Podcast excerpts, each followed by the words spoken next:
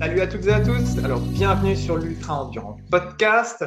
Alors, avant de commencer sur le sujet du jour pour cette nouvelle capsule, je voulais tout simplement bah, vous remercier pour les différents messages que j'ai pu recevoir de certaines personnes pour m'encourager activement à continuer les différentes vidéos, me féliciter du contenu, etc. Donc, euh, c'est vraiment un grand, grand merci parce que ça pousse justement à continuer.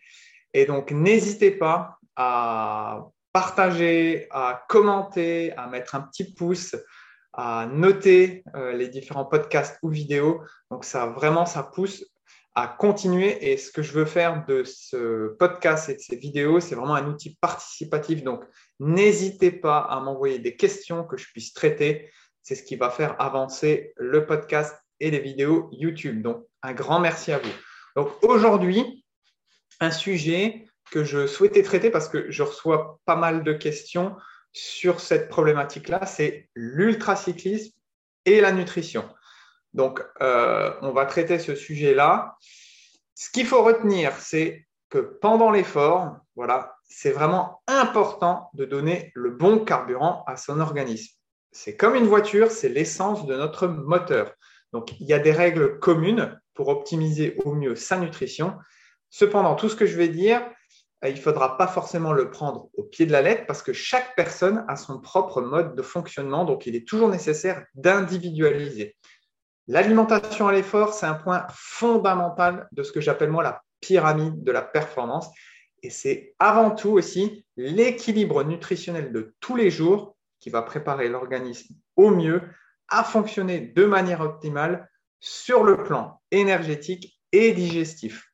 Donc ce sera ça les objectifs pendant l'épreuve d'ultracyclisme, c'est optimiser le fonctionnement de l'organisme pour ben, tout simplement améliorer les performances, optimiser les performances, mais aussi favoriser le confort digestif pour éviter ce qu'on ne veut pas, c'est les troubles gastriques et digestifs. Et on le retrouve beaucoup, plus les épreuves elles s'allongent, euh, plus il y a des abandons à cause notamment de cette problématique-là, des problèmes gastriques, des troubles gastriques. Donc, ce qu'il faudra faire, c'est prendre en considération plusieurs facteurs pour moduler et organiser au mieux la composition de son alimentation. Donc, il faudra prendre en considération le type, le niveau d'intensité de l'épreuve, la tolérance, sa sensibilité digestive individuelle, mais aussi le, ressenti, les goûts, les envies, etc. Donc, il y a aussi et surtout une règle à respecter dans le choix de ces apports alimentaires, c'est toujours s'orienter vers des produits sains, les produits les plus simples, naturels possibles, les plus nobles, pour éviter ben, toutes ces problématiques-là et rester dans cette notion d'alimentation santé. Il y a des spécificités en ultracyclisme, c'est-à-dire sur ce type d'effort de longue endurance, il y a déjà une, forte contrainte, c'est l'autonomie à l'épreuve. Et donc, selon la durée de l'effort, il faudra faire des arrêts sur la route dans les différents commerces.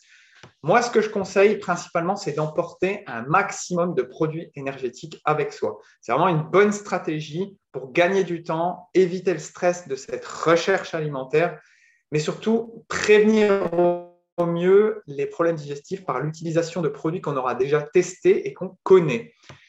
Ensuite, sur ce type d'effort de longue endurance, il est impératif d'éviter les fluctuations au niveau de la glycémie. Le but, c'est de disposer vraiment d'une énergie diffuse et progressive. Donc, on va passer sur des produits énergétiques plus riches en protéines et en graisses de qualité. Et on va favoriser des apports en sucre à indice glycémique dit modéré. Le but, comme je l'ai dit, c'est de niveler son énergie tout au long de l'effort. Donc, en pratique, comment faire pour organiser sa nutrition, ses apports alimentaires pendant une épreuve d'ultra-cyclisme Donc, tout au long de l'effort, ce qu'on va faire, c'est qu'on va apporter euh, de l'alimentation, principalement sous forme de barres énergétiques, pour revenir à ce que je disais avant, qui contient des ingrédients les plus naturels et nobles possibles. Donc, des sucres non raffinés à indice glycémique modéré, des protéines et des graisses de qualité on va apporter euh, une fréquence régulière dans les prises alimentaires, donc environ toutes les 30 minutes, pour assurer cette régulation énergétique, mais surtout éviter cette surcharge digestive, pardon, euh, car lors de l'effort, la fonction gastrique elle est réduite au profit de l'activité musculaire et cardiaque. On va aussi éviter tout ce qui est consommation de gel énergétique. C'est trop concentré à un indice glycémique élevé. Donc, ce que je peux conseiller avec les gels, si on veut continuer à les utiliser, c'est euh, plutôt euh, de les mettre en fin d'épreuve ou en cas de grosse baisse d'énergie ou pour passer un col, etc. Mais globalement, le gel énergétique est plus adapté à une épreuve courte qui nécessite un apport de sucre disponible plus rapidement. Ensuite, en complément de ces apports alimentaires, on va avoir recours à une boisson d'effort isotonique. Alors là, j'ai déjà réalisé une vidéo sur ça. Je vous invite à aller la regarder. J'ai même écrit un article complet sur mon site internet. Donc, n'hésitez pas à aller jeter un œil. Donc, une boisson d'effort isotonique, c'est quoi? C'est ça va permettre de disposer d'une hydratation de qualité. Ça va permettre d'amener un apport régulier aussi de sucre à l'organisme. Dans cette boisson, il va falloir qu'elle soit riche en électrolytes et notamment en sodium. Ça, ça va permettre d'éviter la déshydratation, mais aussi l'hyponatrémie, optimiser l'utilisation des glucides, la fonction musculaire, etc., etc., parce qu'on va pouvoir aussi retrouver dans cette boisson du potassium, encore du magnésium. Donc, il faut faire les bons choix en ce qui concerne l'acquisition d'une boisson énergétique et je vous invite de nouveau à aller regarder la vidéo que j'ai faite sur le sujet. Ce qu'on va faire, c'est que on va plus ou moins, alors ça, ça reste de la théorie. Moi, ce que je fais, par exemple, c'est euh, pour avoir cette ration de sécurité de plus ou moins 500 ml par heure, j'essaye de, ben, de regarder s'il y a des fontaines sur le parcours, etc. Et je m'arrête comme ça. Alors, ça reste de la théorie. Il y a des fois des heures où ben, j'ai moins en apport et je vais compenser euh, quand je vais trouver. Mais ce qu'il faut faire, c'est essayer quand même d'avoir ben, une fréquence régulière dans les apports et avoir plus ou moins cette ration de sécurité. Ce que je fais, c'est que je pars avec deux bidons en général, deux bidons remplis et un bidon que je garde en sécurité, que j'appelle mon bidon de sécurité, que je ne touche pas et je tourne qu'avec un seul bidon. Comme ça, au cas où je n'arrive pas à trouver euh, de fontaine ou autre pour ravitailler en eau et en hydratation, eh ben, je, peux utiliser mon bidon de sécurité. Voilà. Euh, tout ça, c'est individualisé, comme je l'ai dit, donc selon aussi les conditions climatiques. Donc, mais retenez ça, une ration de sécurité de plus ou moins 500 ml, mais par petite gorgée, par petite gorgée fréquente, pour éviter aussi de surcharger le système, euh, l'organisme avec un apport hydrique trop important d'un coup. En ce qui concerne les apports énergétiques, on me demande souvent, mais quelle quantité je dois apporter? Alors, ce qu'il faut retenir, c'est que pour être dans cette notion d'efficience, d'efficacité et de performance, il va falloir tester un petit peu sa fourchette d'assimilation et au niveau des apports en glucides. Globalement, on va être sur un apport de 30 à 90 grammes de glucides par heure, ce qui va comprendre la boisson de l'effort et les apports alimentaires. Donc ça, c'est en fonction des besoins, de la tolérance individuelle mais aussi de l'intensité de l'effort. Globalement, je prends une fourchette plutôt médiane, donc 50 à 60 grammes de glucides par heure, qu'il faudra bien sûr tester à l'entraînement. Ça, ça représente quoi? Ça représente une barre énergétique à peu près, plus une boisson énergétique dosée à 40 grammes de glucides. Ça peut être aussi les trois quarts d'une banane, plus toujours une boisson énergétique dosée à 40 grammes de glucides, ou alors encore 30 grammes de dattes, plus boisson énergétique dosée à 40 grammes de glucides. Ça, c'est un peu ce qu'il faudrait avoir en termes horaires, donc en termes d'apport euh, glucidique. Après, attention à un apport trop important en glucides.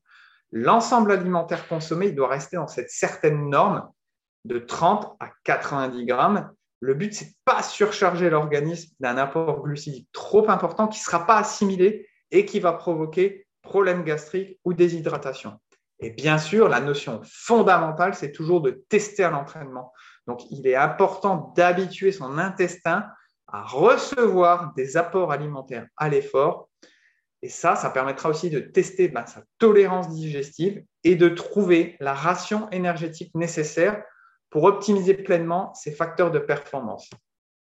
Ensuite, il va y avoir sur ces longues épreuves l'alimentation complémentaire. On ne peut pas que tourner avec les boissons énergétiques ou les barres énergétiques. Il va y avoir un phénomène de monotonie et il faut des apports diversifiés. Donc, les ravitaillements qu'on va trouver dans les commerces sur notre route sont indispensables. Ça, ça va permettre de disposer de collations repas, de couper justement avec cette monotonie des produits énergétiques à l'effort. Et aussi, ça va amener à l'organisme des apports différents, des apports différents en glucides, en protéines, en graisses, en vitamines, en minéraux, etc. En revanche, ce que je conseille principalement, c'est toujours rester dans cette notion d'alimentation saine et équilibrée et la plus santé possible, avec ce qu'on trouve bien évidemment. Donc, euh, la plus simple et digeste possible pour ne pas perturber la digestion. Donc, ce qu'on va privilégier, ben, c'est les sandwichs simples, les salades de riz, les salades de pâtes, des fruits, des fruits secs, des oléagineux, noix, amandes, noisettes, du chocolat noir, etc. Par contre, je déconseille totalement. Euh, et pour revenir à ce que je disais tout à l'heure, le système digestif, il est un peu diminué, ralenti, mis à rude épreuve. Donc, on va éviter tout ce qui est pizza, burger, viennoiserie, pâtisserie et j'en passe. Ça, euh, ce n'est pas du tout adapté à un effort d'ultra longue endurance. Donc, à éviter pour justement se, prémunir des problèmes digestifs. Pour compléter tout ça et pour compléter l'hydratation de l'effort, c'est intéressant aussi d'apporter des minéraux en privilégiant une eau sodée bicarbonatée. Donc, ça peut être Vichy, Saint-Yor, ou alors riche en magnésium comme la Rosana ou les parts. Donc, ça, on peut trouver dans les différents commerces.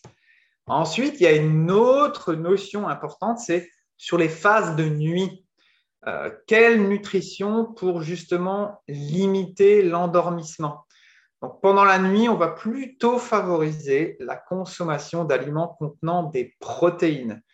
Euh, ça peut être des oléagineux, noix, amandes, noisettes, des petits sandwichs, des collations repas, éventuellement un shaker protéiné. Donc, tout en limitant les aliments plutôt très riches en glucides, donc gel énergétique ou boissons énergétiques riches en sucre, soda, etc. Euh, pour quelles raisons C'est-à-dire que la sérotonine et la mélatonine, c'est des neurotransmetteurs du cerveau. Eux, ils vont engendrer une action positive sur les facteurs de relâchement et d'endormissement. Donc, ils vont dépendre du tryptophane. C'est un acide aminé qu'on va retrouver dans les aliments qui contiennent des glucides.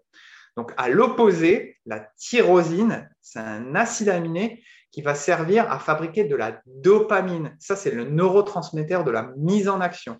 Donc, les aliments riches en protéines, ils, contiennent une concentration plus élevée en tyrosine. Donc, c'est plus intéressant de consommer des aliments euh, qui euh, ont une teneur plus importante en protéines pour justement limiter ces facteurs d'endormissement. Euh, ensuite, il y a tout ce qui est euh, boissons stimulantes, donc café, thé, maté, qui peuvent être utilisés de façon stratégique pour favoriser l'état de vigilance grâce à la caféine qu'ils contiennent. Cependant, le thé et le maté présentent l'avantage d'avoir une diffusion plus lente avec un effet énergisant plus constant et progressif. Donc, je le conseillerais plutôt que euh, forcément le café. C'est-à-dire que le café, chez certaines personnes, il va avoir cet effet un peu trop down et derrière, il va y avoir un, petit peu ce crash. Donc, euh, le thé ou le maté peuvent avoir une diffusion un petit peu plus progressive. Donc, essayez de, de, consommer ça plutôt sur les, sur les phases de nuit. En revanche, les boissons stimulantes, voilà, ça doit en aucun cas éliminer les phases de récupération euh, dites power map, les fameuses qui, entrent dans la stratégie de sommeil, les, siestes réparatrices. Donc ça, c'est euh, simplement une béquille, mais pas euh, supprimer de ces phases de récupération, ces fameuses power nap. En revanche, il faudra veiller à ne pas dépasser la dose santé maximale recommandée. C'est environ 400 mg de caféine pour un adulte par jour. Et ça, ça représente en gros 4 à 5 tasses selon le mode de préparation.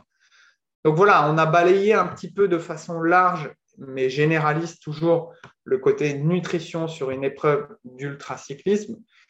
comme je le disais, ça fait partie de la pyramide de la performance, donc c'est vraiment très important de s'y atteler et d'y apporter une attention toute particulière, mais toujours tester à l'entraînement, avoir ce côté individualisé. C'est des conseils qui restent généralistes. Donc, à son propre profil, on va essayer de trouver sa propre manière de fonctionner. Et ça, c'est la base. Voilà, bah, j'espère avoir répondu à toutes vos questions sur le côté nutrition. N'hésitez pas à aller regarder les précédentes vidéos et podcasts que j'ai déjà fait sur plusieurs sujets.